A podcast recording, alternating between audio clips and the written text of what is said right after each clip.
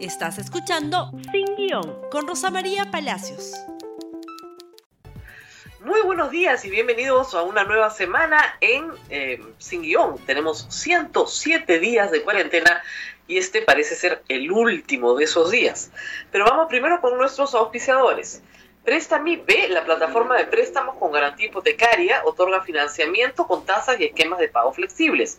Inicia el proceso a través de un formulario en su página web. Su sistema te evaluará y sabrá si precalificas a un préstamo. Cambio seguro, casa de cambio digital, registrar en la SBS. Cambia dólares y soles por internet de manera fácil y segura. Usa el código promocional sin guion y obtén un descuento en tu primera operación. Cambio seguro, fácil, económico y súper seguro. Porque hoy más que nunca necesitamos ciudadanas y ciudadanos comprometidos con el país. Ciudadanía Activa es una colección de láminas para que tus hijos aprendan buenos hábitos de convivencia, sus derechos y deberes y la importancia del respeto a la diversidad con ejemplos de coyuntura y actividades lúdicas. Todos los días gratis con los diarios La República, El Popular y Libero. Además estará disponible en la web de Aprendo en Casa. Y muy bien, termina la cuarentena. ¿Termina en realidad? Esa es una pregunta eh, que nos hacemos. ¿Un capítulo se cierra? Si se cerrara un capítulo, pues estaríamos, no sé, conmemorando algo hoy, celebrando de alguna manera, pero hay poco que celebrar. Con una economía que en abril cayó a menos 40%, con una proyección de crecimiento en menos 13 o menos 14 en este momento para este año 2020, y con más de 9.000 fallecidos en cifras oficiales, aunque algunos se atreven a señalar que serían el triple, pues no hay mucho que celebrar. Y de hecho, el gobierno no ha hecho nada porque hoy sea un día en que haya que conmemorar algo, ni siquiera la semana pasada cuando se usó un balance de los 100 días, eh, se pudo hacer un balance más o menos importante porque toda la atención se desvió políticamente hacia un incidente que hoy día parece tan lejano que parece que no hubiera ocurrido. Aislamiento social obligatorio para mayores de 14 años y menores de 65 años termina hoy. A partir de mañana, los mayores de 14 años y los menores de 65 años pueden salir libremente, salvo en el horario de toque de queda. Hemos avanzado un poco, sí, pero no demasiado. Los niños no salen, lo cual no tiene mucho sentido, digamos, si es que ellos no son más que portadores asintomáticos de la enfermedad, pero sí los mayores de 65 tienen que cuidarse porque si les toca la enfermedad, la letalidad en ese grupo de edad, en ese grupo etario, es muchísimo mayor. Por lo tanto, continúa el cuidado, continúa la distancia social, continúa el lavado de manos, continúan las mascarillas, ahora quieren comprar máscaras, en fin, pero han cambiado algunas cosas. Y ese aislamiento social voluntario va a ser el que rija nuestras vidas por muchos meses porque el virus sigue exactamente en el mismo lugar en el que estaba en marzo, solo que moviéndose a mucha mayor velocidad. El 15 de marzo, cuando nos fuimos a cuarentena, no había un solo fallecido y solo 70 contagiados. Hoy día, en cifras oficiales, estamos en más de 270 mil contagiados. El virus viaja a toda velocidad y por lo tanto está en la calle. Está en los mercados, está en los paraderos, está en los buses, está en su centro de trabajo, está donde quiera que vaya usted y también, por supuesto, puede estar dentro de su casa y ser todos los que conviven con usted asintomáticos. Por lo tanto, sí, en efecto, es un virus que no ha desaparecido. Hoy una encuesta en la República señala que casi el 50% de los peruanos encuestados dicen conocer directamente a una persona con COVID, sea su familiar o su amistad. Y el 80% señalan que han tenido en algún, en algún momento mucha angustia, ¿no es cierto? Mucho temor de ser contagiados por esta enfermedad.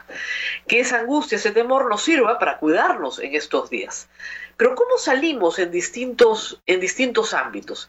En el ámbito educativo, mañana primero de julio hay una buena noticia. Es posible en algunas jurisdicciones del país que los niños vuelvan a la escuela, sobre todo en el ámbito rural de aquellas regiones donde la dirección regional haya podido estudiar que en determinadas provincias no haya prevalencia de la enfermedad. Se tienen que cumplir ciertos requisitos.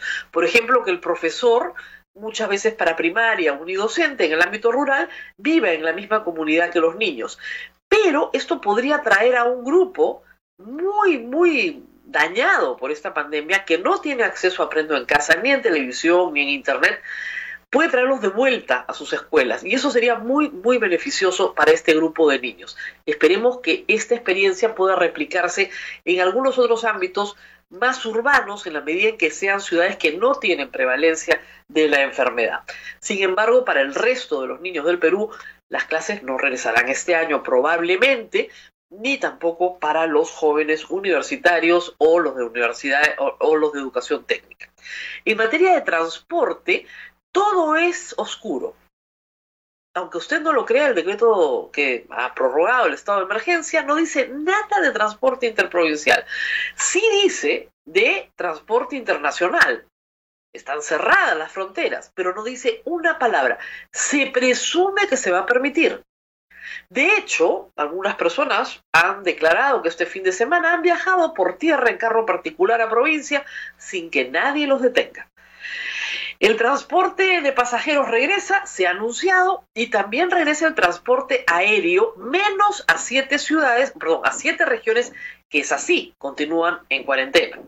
En esa sí continúan las reglas del pasado. Nosotros ya entramos en Lima a reglas de 14 a 65 años pueden salir. La discusión hoy es si el transporte aéreo y el transporte terrestre interprovincial se va a realizar al 100% de aforo o al 50% de aforo.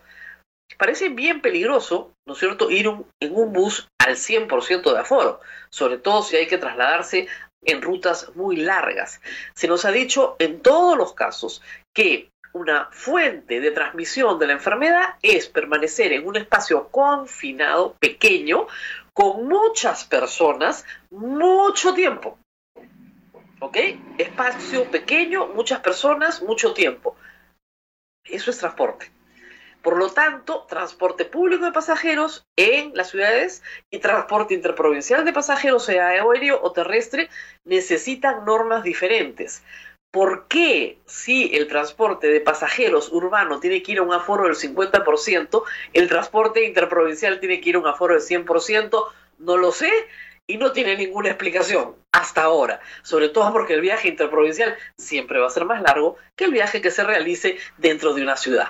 Pero en fin, incongruencias del momento, cosas que no sabemos y que sabremos en algún momento también. Comercio e industria aparentemente mañana regresa todo o casi todo, así que es posible que los que hayan sobrevivido a tres meses y medio cerrados vuelvan el día de mañana, con aforos pequeños, limitados, con reglas, con circulitos en el piso, con máscaras, con todo, pero vuelven. Vuelven y no sabemos si tendrán la posibilidad de remontar, lo que ha sido un masazo para el comercio y la industria en el Perú. No lo sabemos todavía y lo podremos saber dentro de unos meses. Normas de economía, normas tributarias todavía están en el limbo. Nadie sabe, nadie sabe si en un mes hay que pagar la regularización del impuesto a la renta o no, o la van a prorrogar. Nadie sabe si le va a tocar la tinca de que el Estado le pague el recibo de la luz o no. Porque esto se aprobó el viernes, nadie lo había reclamado. Nadie sabe si el Congreso va a aprobar una norma para que uno no pague durante tres meses su hipoteca, su tarjeta de crédito con crédito de consumo, ¿no es cierto? Porque parece que en el Congreso también se han puesto regalones al final de la pandemia, cuando lo peor ya pasó cuando supuestamente tenemos que comenzar a salir adelante. Hay muchas cosas como en el primer día que no tienen sentido y que lamentablemente el gobierno, tanto el ejecutivo como el legislativo, no hacen ningún esfuerzo en que tengan sentido. No nos dicen cuántas camas faltan. Vemos en televisión a veces imágenes de brigadas de médicos que van a casas pero que sí funcionan en la televisión, en la pantalla, pero no funcionan en la vida real, porque la mayoría de la gente no sale, ¿no es cierto?, a agradecerle al gobierno los médicos que mandaron a su casa. Hay telemedicina, esa sí está funcionando bastante mejor por parte del Estado, pero no se sigue todavía el cerco epidemiológico que se ha pedido para poder perseguir contactos. Eso todavía nada. Este fin de semana, para terminar, el, eh, la presidencia del Consejo de Ministros anunció a través de su Twitter que lanzaba una encuesta nacional que iba a ser enviada a 40 millones de celulares para que usted participe en esta encuesta que era de absoluta y suma importancia para el país. Hasta ahora la sigo esperando, hay gente que la ha recibido, pero muchísima gente no. Y lo peor del tema es que no se ha hecho publicidad alguna sobre la materia, salvo en Twitter. Nada más, donde no están, como ustedes comprenderán, la mayoría de los peruanos que tienen que llenar una encuesta que va a ser recibida en todos los celulares del Perú. Hoy nos enteramos que tal vez la encuesta sea todas las semanas, no solo esta semana. Falta información falta información y la verdad es que no se sabe qué sentido tiene todavía algunas de las decisiones que se adoptan. Hemos pasado de un momento en que nos decían hasta qué día teníamos que comprar qué, a un momento en el cual cada uno tiene que cuidarse a sí mismo. Que no está mal que cada uno se cuide a sí mismo, con cierta sensatez y ciertas normas, pero no podemos andar en el vacío en materia tributaria, en materia de encuestas, en materia sanitaria, en varias materias en las cuales no sabemos ni por dónde vamos. Esperemos que todo lo que hayamos eh, superado en estos meses nos ayude a seguir adelante en los que vienen. Hay una herida emocional, eso es clarísimo. La angustia que todos ustedes han sentido no va a desaparecer con facilidad, porque la enfermedad sigue entre nosotros y eso siempre hay que tenerlo presente.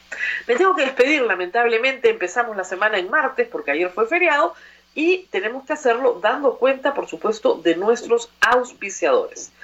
Prestamipe, la plataforma de préstamos con garantía hipotecaria, otorga financiamiento con tasas y esquemas de pagos flexibles. Inicia el proceso a través de un formulario en su página web. Su sistema te evaluará y sabrá si precalificas a un préstamo.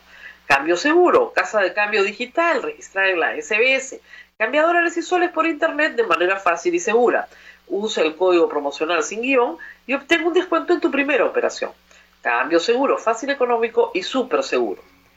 Porque hoy más que nunca necesitamos ciudadanas y ciudadanos comprometidos con el país. Ciudadanía activa. Es una colección de láminas para que tus hijos aprendan buenos hábitos de convivencia, sus derechos y deberes y la importancia del respeto a la diversidad, con ejemplos de coyuntura y actividades lúdicas. Todos los días gratis con los diarios La República, El Popular y Libro. Además, estará disponible en la web de Aprendo en Casa. Conmigo será, por supuesto, hasta mañana. Nos vemos muy pronto. Chao, chao. Gracias por escuchar Sin Guión con Rosa María Palacios. Suscríbete para que disfrutes más contenidos.